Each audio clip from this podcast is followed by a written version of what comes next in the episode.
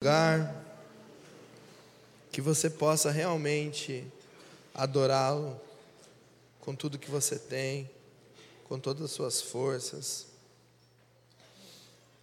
que você possa ser vulnerável na presença de Deus, porque Ele te conhece, Ele sabe quem você é, e às vezes a gente quer entregar só um lado da nossa vida para Deus, mas Ele, Ele sabe quem somos por completo. Conecte, não sei se Conecte já foi. Pode, pode subir. Nossos, nossos pastores, pastor Jefferson pastora Cláudia, eles estão em viagem, então um tempinho de férias. E orem por eles, orem pela vida deles, pela liderança. Esse ano é um ano intenso, de muita coisa acontecendo. E, e nós cremos, eu creio de todo o meu coração, na liderança que o Senhor tem dado para eles, na sabedoria que o Senhor tem dado para eles. E esse tempo de descanso ele é necessário. Então eles estão tirando um tempinho de férias, logo logo, acho que semana que vem eles já devem estar com a gente. Mas orem, orem por esse tempo, orem pela vida deles, orem pelo nosso novo local, orem por esse ano, orem por tudo aquilo que Deus está fazendo e vai fazer. Essa semana a gente teve nosso primeiro encontro de empreendedores. Quem estava aí na segunda-feira? Foi bom ou não foi, gente? Vocês têm que fazer o ru assim, pelo Quem tá, quem estava aí segunda-feira? Ah, isso. Foi um tempo especial. É muito é muito legal ver o que Deus tem feito em todas as esferas da sociedade. Eu creio realmente que a igreja ela não vai ser só relevante dentro dessas quatro paredes, mas ela precisa transpor esse espaço, ela precisa chegar nas escolas, ela precisa chegar nas faculdades, ela precisa chegar nas empresas, ela precisa chegar onde você está. Você pode repetir para quem está do seu lado? A igreja precisa chegar onde você está. A igreja não, não é essas quatro paredes. A gente estava com o pessoal da turma de raízes e tem uma frase lá que a gente fala que a igreja não tem quatro paredes, ela tem duas pernas. A igreja é você, a igreja somos nós. Então, às vezes a gente vê aí um encontro de empreendedores, mas agora a igreja está com negócio, como é que é essa história aí? A igreja está chegando aonde a gente puder chegar, a gente vai chegar. A palavra de Deus fala que a palavra será pregada até os confins da, confins da terra. Então, onde tem gente, a palavra tem que chegar, amém? Onde tem gente respirando, tem que ter gente falando de Jesus lá. Então, nós cremos realmente que a gente precisa expandir e foi um tempo abençoado aí, segunda-feira. O Markson é um homem de Deus, um empresário de Deus, e inspirou muitas pessoas aqui. E nós cremos em tudo que Deus vai fazer. Então, eu creio que no domingo a gente vem aqui, a gente se abastece, mas a vida cristã, ela é na segunda-feira.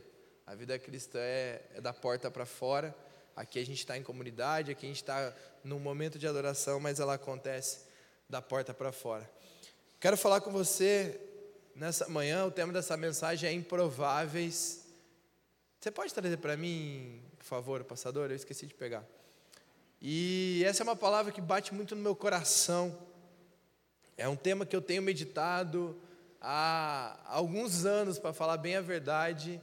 É, essa palavra, ela, a palavra improvável, ela resume um pouquinho da minha história. E quando você vai para a Bíblia também, você vê que Deus não é um Deus que ele trabalha dentro das probabilidades. Deus não é um Deus que não é um Deus sem surpresas. De, obrigado, Vini. Deus não é um Deus que, que ele faz aquilo que somente o ser humano está esperando no momento, ou ele olha somente para aquilo que pode acontecer. A palavra de Deus diz que aquilo que é impossível ao homem é possível para Deus. E quando você olha os personagens bíblicos, você vê um monte de gente mais ou menos. Você vê um monte de gente com defeito, um monte de gente ah, com batalhas. É uma frase que a galera fala aí. Você vê gente como a gente. Você vê gente que passa por perrengue, gente que passava por dificuldade, gente que era o, o preferido do pai, quando você fala de José, mas os irmãos os odiavam. Quando você pega a história de Moisés, quando Deus chama Moisés, parece que Moisés só falta falar para Deus: Deus, você tem certeza disso que você está falando? Você tem, tem certeza que é comigo? Porque eu nem, nem sei falar direito. Parece que a Bíblia dá a entender que Moisés era meio gago, assim, e, e, e, é isso, Deus, é isso que o Senhor quer. E Deus fala: não, é você, meu filho. É você, é você que vai ser o libertador. Você pega a história de Davi, quando vai ser ungido rei, passa todos os irmãos, e aí no final, com insistência do profeta, eles lembram que tinha um moleque que estava lá no campo. Então, as probabilidades, o que o ser humano imagina, muitas vezes não é aquilo que Deus pensa. Claro que nosso Deus é um Deus de princípios. Deus ele não quebra os seus princípios que ele estabeleceu. Então, se você vai para a palavra de Deus, você entende que existem princípios que você precisa seguir, e quando você segue esses princípios, você é abençoado. Não quero é, ser da, da, da, galera das exatas ali, que ah, você tem que seguir uma fórmula, e se você seguir essa fórmula, você vai chegar num resultado. Mas se você for pensar de maneira fria a palavra de Deus, se você for pensar o estilo de vida, e muitos usam a palavra de Deus como uma filosofia de vida. E eu creio que isso não é aquilo que Deus espera, só uma filosofia de vida. Porque a filosofia de vida ela só é baseada na, na obediência, mas não na vivência, não naquilo que Deus fala todo tempo na sua palavra, no amor. Mas se você seguir a palavra de Deus como filosofia de vida, você vai ser abençoado. Se você seguir os princípios de finanças que a palavra de Deus traz, você vai ser abençoado. Se você seguir os princípios de relacionamentos, sobre não guardar mágoa, sobre amar os outros, sobre ir além, sobre dar outra face, sobre se relacionar bem, sobre servir, você vai ser abençoado, porque Deus é um Deus de princípios. Mas ao mesmo tempo que eu vejo que Deus segue princípios, porque Ele é assim, Deus é fiel, eu vejo também um Deus que surpreende, um Deus que usa pessoas que na nossa concepção não seriam usadas. Que se fosse a nossa escolha, assim como Samuel, quando foi escolher, não escolheria. Porque a gente tem olhos humanos. A gente olha para os resultados, a gente olha para a performance, a gente olha para aquilo que a pessoa já fez ou para onde ela já chegou. Mas uma coisa que eu tenho entendido na minha vida, e a gente vive numa vida hoje de exposição, de seguidores, de rede social, de relevância que é medida por números, é que tem muita gente boa, muita gente de Deus que não aparece. Tem muita gente cumprindo o seu chamado e o seu propósito que não está em evidência. E que não está sendo aplaudido pelos homens, mas está sendo aplaudido por Deus. Tem muita gente que está fazendo aquilo que Deus falou para ela fazer e está cumprindo o propósito de Deus que ninguém está vendo. Mas talvez está evangelizando pessoas que sim serão usadas para evangelizar milhões, que serão usadas para liderar. Tem muita mãe criando filho dentro do seu lar e cumprindo o propósito de Deus para a vida dela, porque Deus vai usar aquela criança e precisa ser estabelecida nos caminhos de Deus, precisa ser estabelecida nos princípios de Deus. Então eu creio realmente que existem pessoas que vão se destacar, Assim como a palavra de Deus destaca várias pessoas na sua caminhada, e você vê livros enormes na palavra de Deus, mas também existem pessoas que talvez nem seriam citadas, nem foram citadas, ou foram citadas é, em pequenas porções na palavra de Deus, mas que têm seu destaque. Cada um de nós tem uma história, e cada um de nós teve suas batalhas para estar nessa caminhada com Deus. Talvez você é um improvável, Talvez no dia que você se converteu, na sua família olhar para você agora, você virou crente. Você imaginava todo mundo, mas você virou crente. Não sei se já aconteceu isso com você. Não sei se já falaram isso para você. Mas Deus tem algo especial para você. Você é um improvável, eu sou um improvável. Cada um tem sua história, cada um tem seu testemunho. E eu vejo que a história de Deus ela é repleta das improbabilidades daquilo que, que Deus imagina, mas não é o que o ser humano imagina. E Deus é um Deus que surpreende. Ontem eu fui num casamento, fui celebrar um casamento, e era um casamento de um casal jovem aqui, que a gente acompanhou desde, desde adolescente, a gente estava muito feliz de celebrar aquele casamento. E a gente sabe que casamento é um dia especial, né? Principalmente para a noiva. E ela quer tudo do jeito que, que, que, que, quer, né? E prepara e sonha com aquele dia. E, e faz os, os, Enfim. E aí choveu. Estou dando risada agora, gente, mas ontem foi. E aí choveu ontem à tarde. O casamento era quatro e meia e choveu. Choveu. E eu lembro, ontem à tarde, a gente, olha, o sonho dela é fazer o casamento lá ao ar livre. E choveu, mas vamos fazer com chuva. Vamos fazer. E ficou um impasse lá, e o pessoal do equipamento. E aí eu falei: não, vamos dar um jeito, gente. Tudo na vida a gente dá um jeito. Vamos, vamos. Aí saiu os padrinhos malucos, atrás de guarda-chuva transparente. Aí os caras chegaram, conseguiram achar 15 guarda-chuva transparente para os padrinhos entrar, para o pai da noiva entrar. E, e, aí o pessoal do som, eu falei, gente, ó, eu trabalho com som de igreja. O, o Brunão tá lá atrás no som lá. Se alguém serve no som da igreja, você pode servir em qualquer som do mundo. Porque se você serve na igreja, você pode ficar tranquilo. Aí eu cheguei para o cara do som e falei, viu, nós vamos dar um jeito.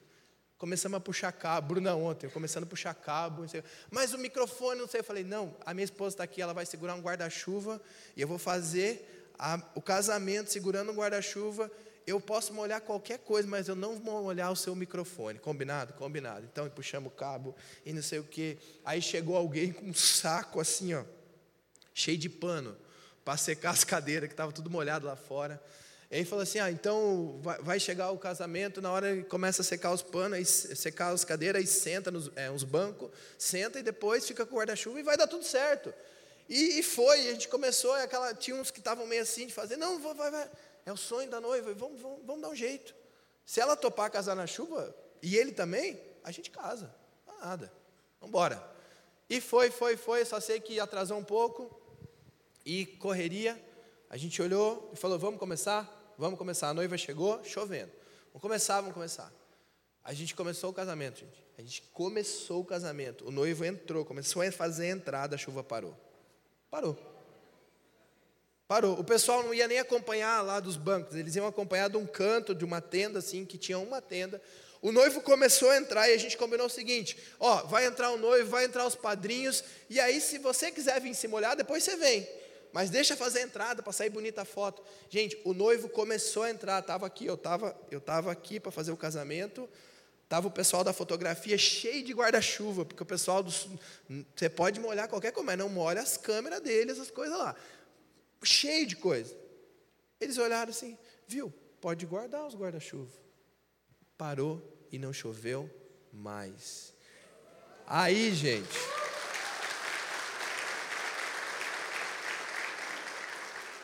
Aí o pessoal começou a chorar. Aí o noivo entrou chorando, o padrinho entrou chorando, Todo mundo ficou chorando. Aí estava tudo bom, né? mas foi uma benção. Foi uma benção. Foi uma benção. E eu falei, gente, isso aí é a mão de Deus. Ah, você pode pensar, não, é a previsão do tempo. Não, é a mão de Deus. A mão de Deus, eu creio que Deus faz parar a chuva por amor aos filhos dele. Por amor aos filhos dele. E a gente foi até o final acreditando que ia dar certo. Às vezes você não vive algo extraordinário de Deus, e aí teve oposição lá, teve gente falou: não, vamos fazer do salão. Vamos fazer.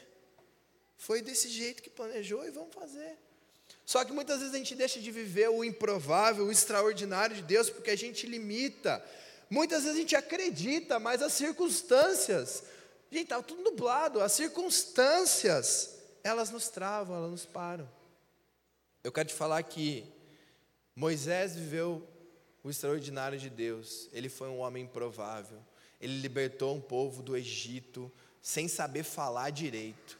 Tem gente que, se eu entregar isso aqui na mão, a pessoa começa a, a dar um negócio.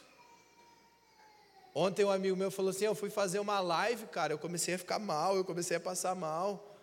Gente, esse era Moisés. Ele foi libertar o povo, Deus coloca ele de frente com o Faraó. Como que eu vou provar? E Deus fala lá no negócio da varva. Um improvável, ele não era talvez o mais capacitado. Tinha gente que falaria melhor que ele, mas ele era a pessoa que Deus escolheu. José sai da cadeia, eu amo esse recorte da Bíblia. Ele amanhece na cadeia, num calabouço, e no final do dia ele termina como governador do Egito. Ninguém acreditaria que fosse José o cara que ia resolver o problema. Ele era um cara esquecido na cadeia. A, a, Bíblia fala que quando ele foi se apresentar ao Faraó, ele trocou de roupa, ele fez a barba. Ele devia estar largado, ele devia estar jogado na cadeia, igual o corintiano. Não, estou brincando, desculpa. Desculpa, gente, desculpa. Desculpa. Vocês estão felizes, né, gente? Vocês empataram com o Palmeiras. Ele devia estar largado, devia estar abandonado. Ninguém imaginou em todo o Egito que José seria a solução. Davi. Eu não gosto de pintar a imagem que eles colocam de Davi. Quando você vai nas historinhas do Nova Kids, eu não sei se é assim aqui na nossa igreja ainda é assim, mas eles menosprezam Davi, assim, tipo, Davi era um piazinho, raquítico, quando andava andar, assim, pequenininho, e Golias era gigante. Eu creio que Davi era um cara que tinha habilidade. A Bíblia fala que ele lutava com o urso, com o leão. Ele usa, usa a funda porque ele sabia usar a funda. Deus pode te dar a potência, mas ele tinha a habilidade para usar. E a Bíblia fala que ele foi lá e pegou, não foi uma pedrinha, ele pegou cinco pedras. Vai saber que ele erra a primeira, né? tem a segunda, a terceira. Mas ele era um cara que, que não era o, o, mais cotado. A Bíblia fala que ele coloca a armadura de Saul e ele não consegue andar. Ele fica desajeitado. Davi não era o guerreiro valente, mas era o que Deus queria usar porque os guerreiros valentes ficaram tudo com medo. E Davi falou: Não, eu vou. Eu vou. Paulo era perseguidor. Paulo era perseguidor. Eu gosto do recorte de Atos, quando Estevão está sendo apedrejado. Fala que, no final do texto, fala que Saulo estava lá. Ele estava lá vendo acontecer. Ele estava aprendendo o que, que, tinha que fazer com aqueles que seguiam a, a, a, o Evangelho um perseguidor virou o maior escritor do Novo Testamento, que dá a base doutrinária para as igrejas. Gente, não, não faz sentido isso. Jesus era filho de um marceneiro. Tem um recorte na Bíblia que fala, viu, você não é aquele cara lá de Nazaré, não é você não. Porque ele era comum, ele, ele cresceu numa família comum. Mas ele não era como ele era o filho de Deus. Então Deus é um Deus do improvável. A palavra de Deus, 1 Coríntios 1, 27, fala que Deus escolheu as coisas loucas do mundo para envergonhar os sábios, e escolheu as coisas fracas do mundo para envergonhar os fortes. O nosso conceito de sabedoria, o nosso conceito de força é desconstruída com o que Paulo escreve para 1 Coríntios. Ele escolheu aquilo que a gente acha estranho, para acabar com a sabedoria humana. Ele escolheu aquele que para a gente é fraco, para acabar com os fortes. Eu creio que Deus nos coloca no nosso lugar, mostrando que Ele é soberano, Ele é poderoso. E muitas vezes, a palavra de Deus até fala, quando Davi é escolhido, que o, o homem vê a aparência, mas Deus vê o coração.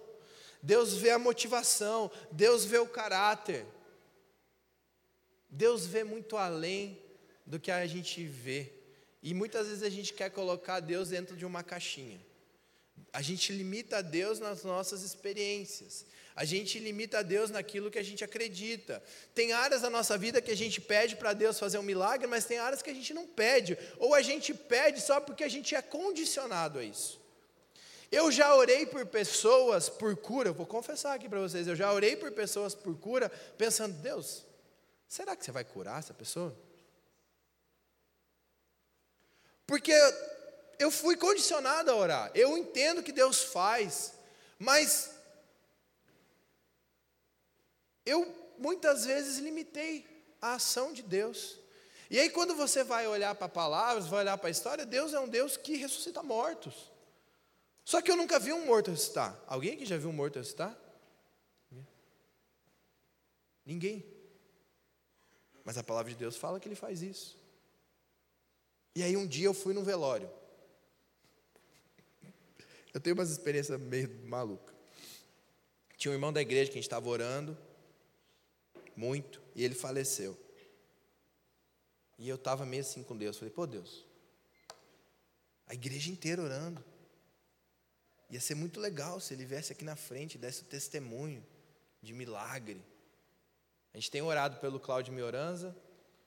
Se Deus quiser, a Sônia, a Sônia, a esposa dele, foi agora para a Argentina e a gente está com expectativa que nesse retorno ele volte, né, Pastor Ivo? A gente estava conversando sobre isso. Ele volte já liberado para terminar de se tratar aqui do acidente. Continue orando pelo Cláudio. E aí eu estava orando por esse irmão da igreja e esse irmão morreu. Faleceu. Aí eu fui no velório dele. Aí eu falei, Deus, será que você quer ressuscitar ele? Acho que não, o Senhor não queria fazer o milagre da cura, mas o Senhor queria ressuscitar. Aí na minha ousadia, eu ia do lado do caixão e ficava orando baixinho. Deus, imagina que louco se ele levantasse agora. Imagina, Deus. Um monte de gente aqui chorando, um monte de gente que ele era um cara conhecido. Eu falei, imagina, isso é muito massa, Deus. Você ressuscitou Lázaro. Ressuscita ele aqui do nada, Deus. E eu ficava, e eu fiquei. Não deu certo, né? Mas Deus é um Deus do improvável. O meu medo, a minha vergonha não fez eu orar e chamar alguém e falar assim: viu, vamos orar para esse rapaz ressuscitar? Porque na nossa caixinha você vai constranger os familiares, na nossa caixinha você vai passar vergonha, na nossa caixinha ah, isso vai ser um, um, um mico. Mas Deus fez. Deus falou que a gente faria coisas maiores. Só que a gente limita Deus na nossa experiência. A gente limita Deus naquilo que a gente já viveu. Mas Deus é um Deus do improvável. Ele vai além das expectativas. Por isso, se você está com um sonho no seu coração, ou se você está passando por uma batalha, acredite que Deus pode fazer, amém? Você pode repetir isso? Deus pode fazer. Deus pode fazer, gente. Deus pode mudar. Deus pode mudar histórias, Deus pode ressuscitar mortes, Deus pode curar. Deus pode restaurar relacionamentos. Já cansei de ver relacionamento, a gente nos falava há 10 anos. E Deus restaurou. Parte por um coração que caminha para isso, mas também a ação milagrosa de Deus. Você já deve ter ouvido aquela frase: Deus escreve certo por linhas tortas. Já ouviu isso aí? Já? Você já falou isso aí? Pode confessar. Eu já falei isso aí. Olha, eu cheguei numa conclusão que Deus, ele é dono da caneta, ele é dono do caderno, ele é dono da linha, ele escreve do jeito que ele quiser. É que a gente não sabe ler as linhas dele. Daí a gente acha que Deus escreve certo por linhas tortas. Mano, ele é dono de tudo. Deus apaga a caneta. O meu sonho de, de infância era. Você já pegou aquela borracha que uma, um lado era azul e outro laranja? E você falava, o lado azul apaga a caneta. Deus apaga a caneta, Deus refaz, Deus escreve do jeito que Ele quer, Ele é dono do caderno. Então Deus escreve certo com linhas retas, com linhas tortas, sem linha, sem caneta, Deus escreve, porque Ele é Deus. Por que Deus faz isso? Para mostrar a sua graça e seu poder. Deus usa os improváveis porque Ele sabe que a graça dele é maior que qualquer coisa nessa terra. Ele sabe que, mesmo você achando que não mereça, a graça dele cobre as suas imperfeições. Assim, aproximemos-nos do trono da graça com toda a confiança, a fim de recebermos misericórdia, encontramos graça que nos ajude no momento de necessidade. A graça de Deus, no momento de necessidade, vai te ajudar. Deus age de forma improvável para mostrar o seu poder que seu poder não é limitado na fraqueza. Paulo escreve, mas ele me disse: Minha graça é suficiente para você, pois o meu poder se aperfeiçoa na fraqueza. Quando eu estou fraco, aí eu estou forte. Porque quando eu estou fraco, eu deixo com que o poder de Deus viva em mim. Eu deixo que eu seja guiado por Deus.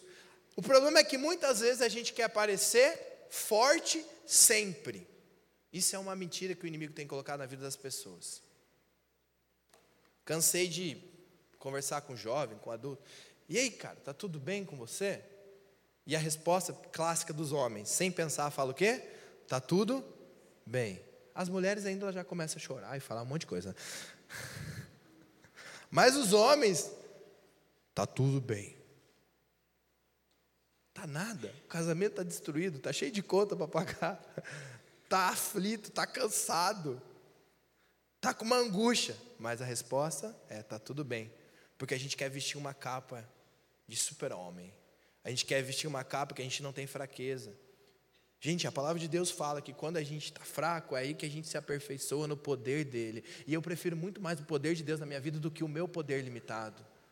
E às vezes a gente deixa de viver e vencer fases porque a gente não está deixando o poder de Deus se aperfeiçoar em nós. E aí Tiago 5,16 fala: confessem os seus pecados uns aos outros confesse suas batalhas, confesse os seus problemas, fala da sua vida um para o outro.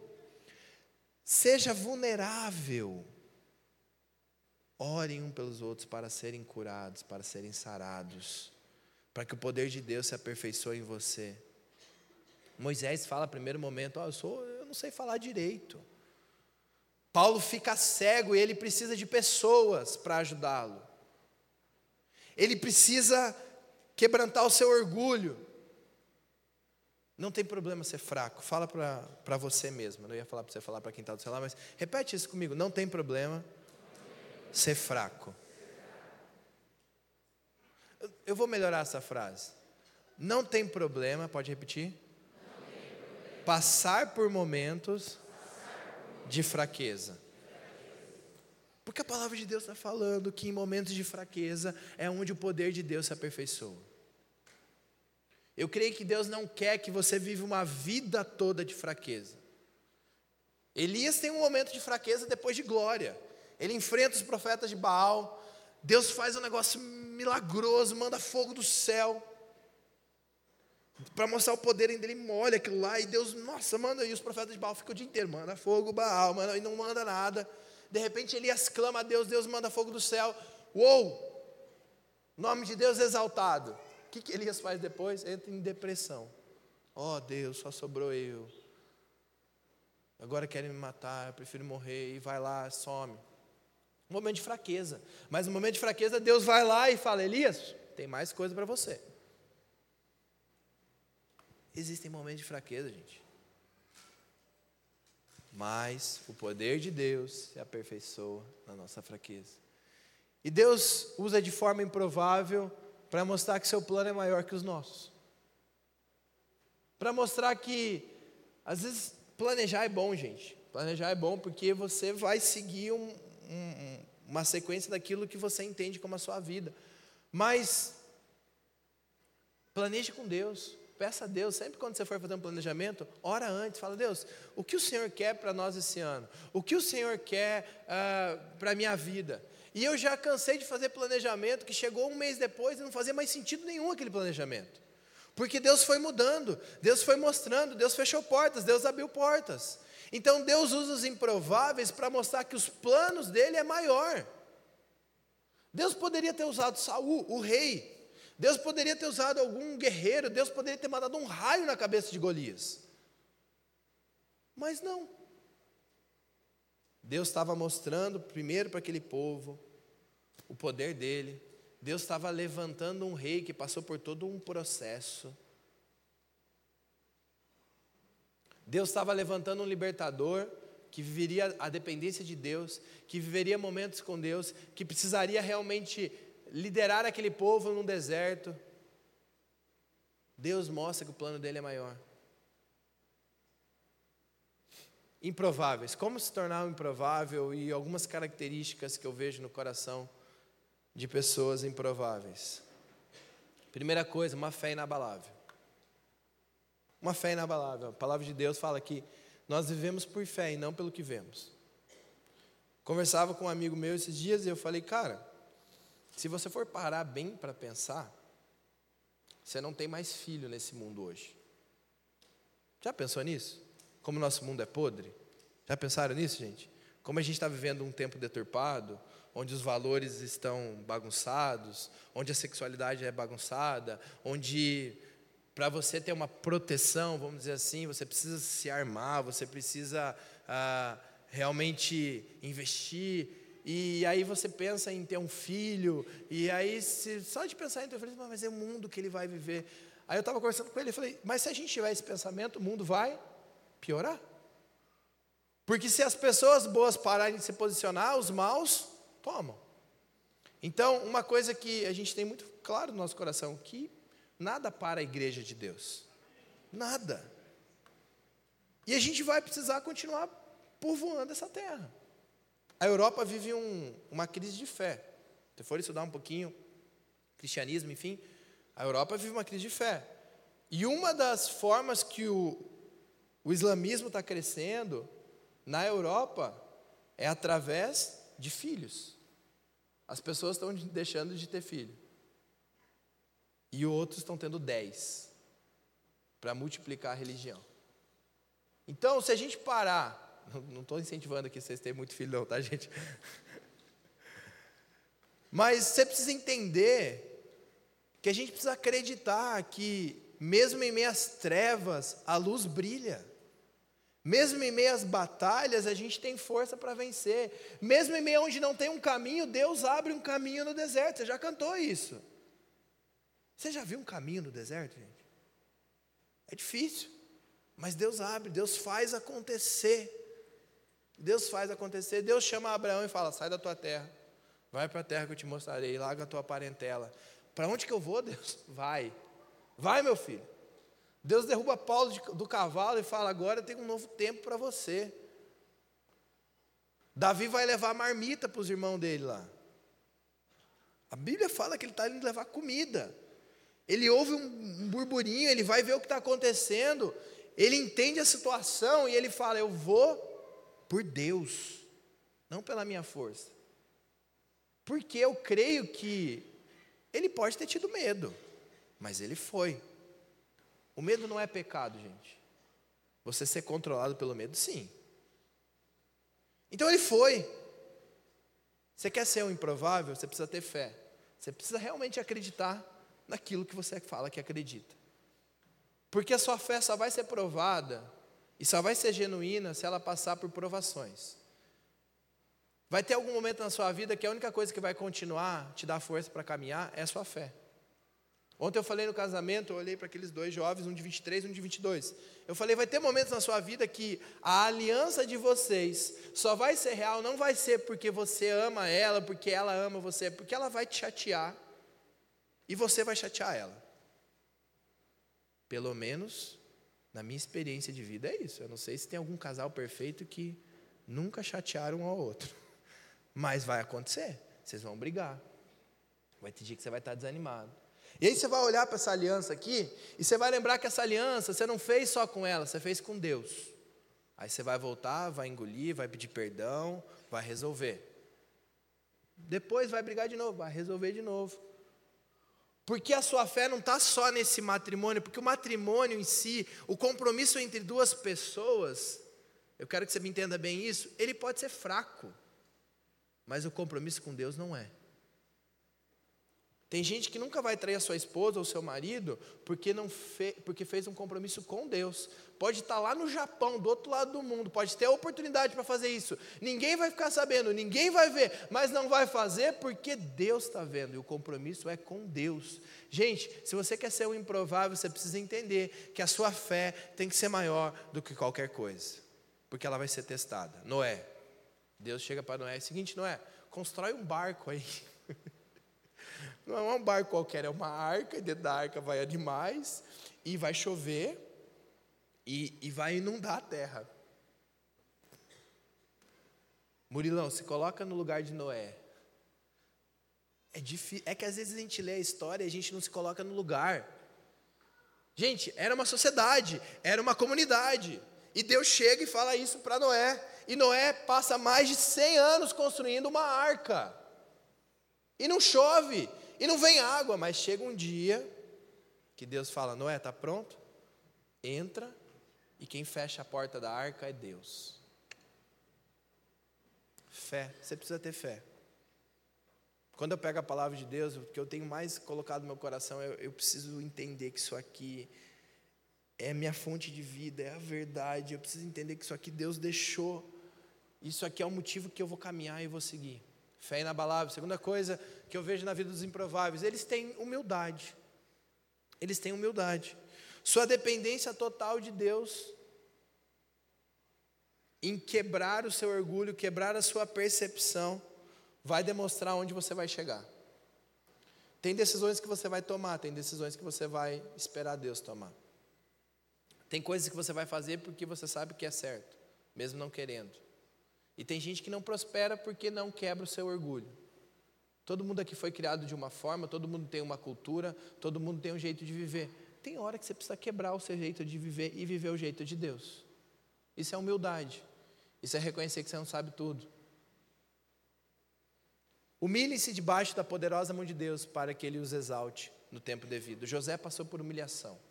Os irmãos dele queriam matar, depois venderam ele como escravo. Gente, a gente não consegue entender o que é escravidão porque a gente nunca viveu.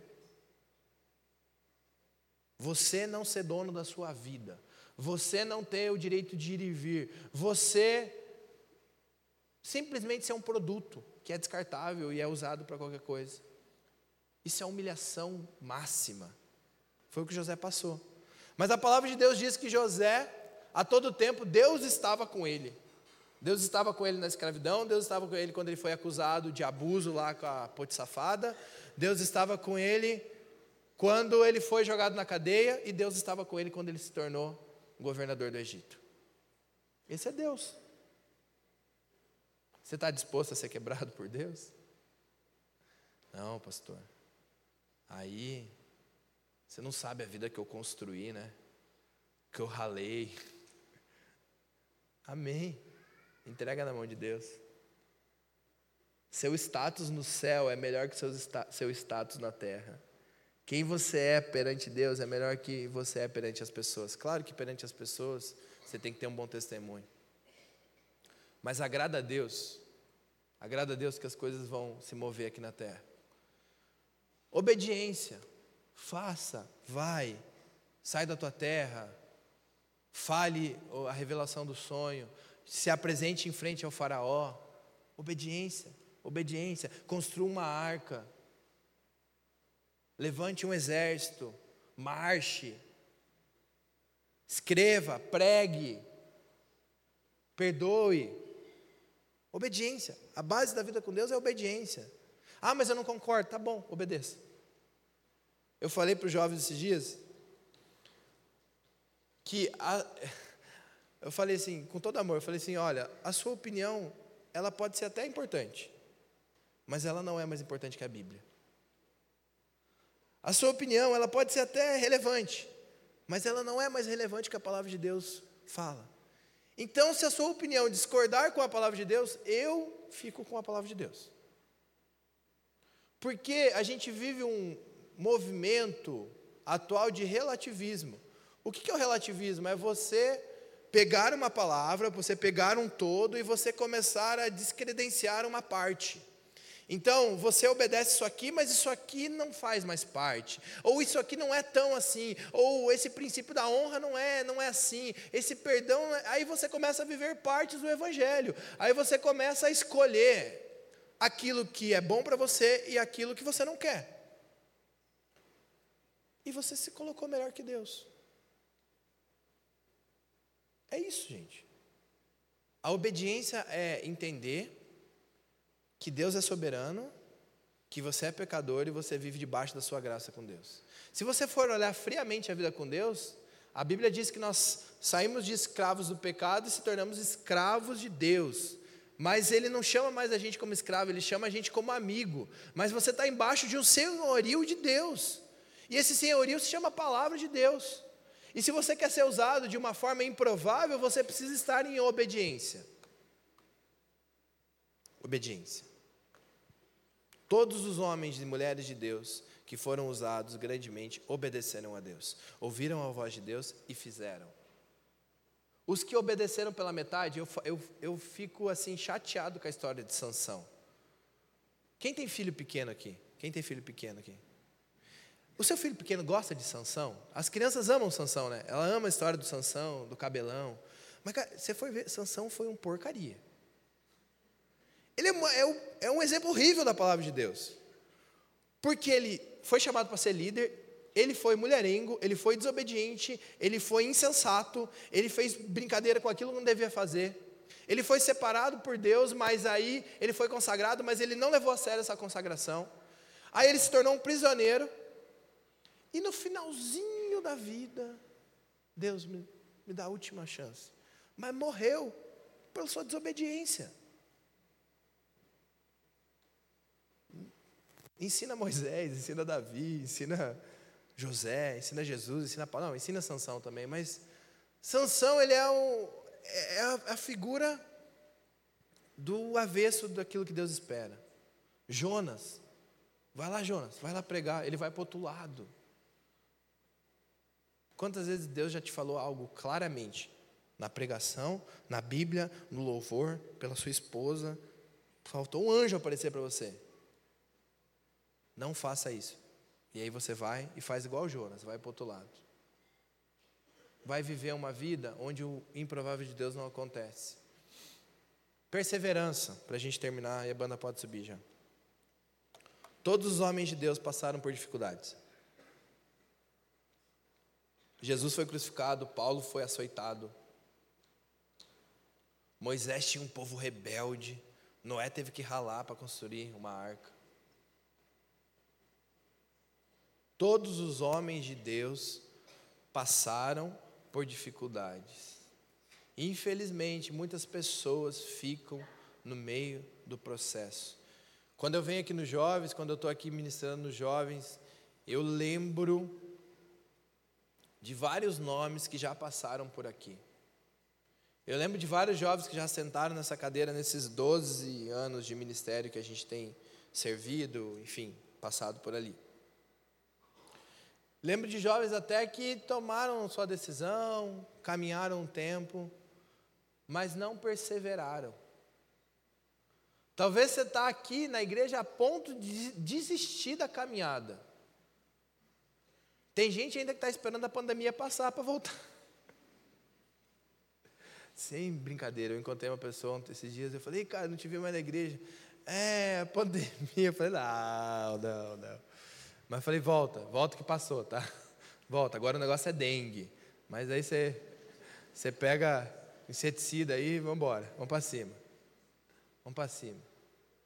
Gente, perseverança. Você vai passar por dificuldade, você vai passar por batalha, você vai passar pelo dia de choro. Janai falou para mim, viu, você está falando muito de, de choro, de dor, de problema. Mas quando você vai para a palavra de Deus, a gente idealiza a parte boa, a vida abundante, mas a gente não quer passar pelo processo da vida abundante. Você quer se tornar um improvável de Deus, você quer viver a glória de Deus, você vai passar pelo processo de dor. Você vai passar pelo deserto. Jesus vai começar o seu ministério. Está falando de Jesus. Vai começar o seu ministério. Ele é batizado. A primeira coisa que ele faz, que acontece com ele, é levado ao deserto. Ele passa fome. Tem gente aqui que já está pensando no almoço. Acabou de tomar café da manhã. Fome. Ele é tentado. E depois disso, teologicamente, você vê que ele começa o seu ministério. Gente, a prova, ela faz parte da caminhada do improvável. Cada um de nós aqui chegou de alguma forma, talvez você já é um improvável em estar aqui. Você teve uma família desestruturada, toda bagunçada, você não teve amor dentro da sua casa, você não, enfim, é, sofreu, mas ó, você está aqui hoje. Você chegou. Você está sentado nessa cadeira aqui. Daqui para frente é com você. Você está aqui. Você está aqui. Você está vivo. Você chegou. Você está aqui. Agora é receber, entender, reorganizar. Semana passada a gente, eu batiz, a gente teve batismo e eu batizei um senhorzinho, ele devia ter, sei lá, uns 70 e poucos anos, não sei quantos anos tinha. E eu falei para a Nainai, nossa, meu coração está pulando de alegria, porque uma pessoa já idosa batizar, ela já teve uma vida toda, experiências, várias experiências na vida. E ela chegou no final da vida e ela quebrou todo o orgulho e falou: ah, Jesus, olha, eu, eu posso achar que eu sei tudo da minha vida, mas eu não sei nada, eu preciso do Senhor. E aí eu vejo uma nova história. Eu nem sei a história desse senhor, nem lembro o nome dele, mas, enfim, é, é, é entender que o tempo vai começar a contar, o que Deus pode fazer na sua vida vai começar a contar a partir de uma decisão verdadeira e genuína. Então, quando você olha um monte de homens que não pareciam ser os mais prováveis, é porque eles se inclinaram para fazer a vontade de Deus no seu tempo, e fizeram, e passaram pelas provações e passaram pelas dores. Então a gente vai passar por dores e provações para viver o extraordinário com Deus. Tem uma frase que eu gosto muito que é: sem história, sem glória. Você precisa ter história para viver a glória. Você precisa passar por dor para saber o que é uma vitória. Você precisa passar pelo sofrimento para dar o valor na chegada. Eu, há um tempo atrás, estava correndo. E é tão legal quando você chega na, na linha de chegada. Assim, eu não sei se alguém já participou. Alguém já fez uma corrida? Alguém já fez uma, participou de uma corrida? Não é muito legal, assim? Você está morrendo. Porque o processo é muito ruim. Mas quando você chega na linha de chegada, aquilo é recompensador. Você pode ficar em pé no seu lugar? A gente vai cantar uma estrofe da música. Vamos direto no refrão? Para onde eu irei? Já vamos puxar o. É para onde eu irei, né? Já vamos puxar o para onde eu irei? Já quebrei o clique de vocês aí, né? Mas vamos lá, vamos direto para o refrão.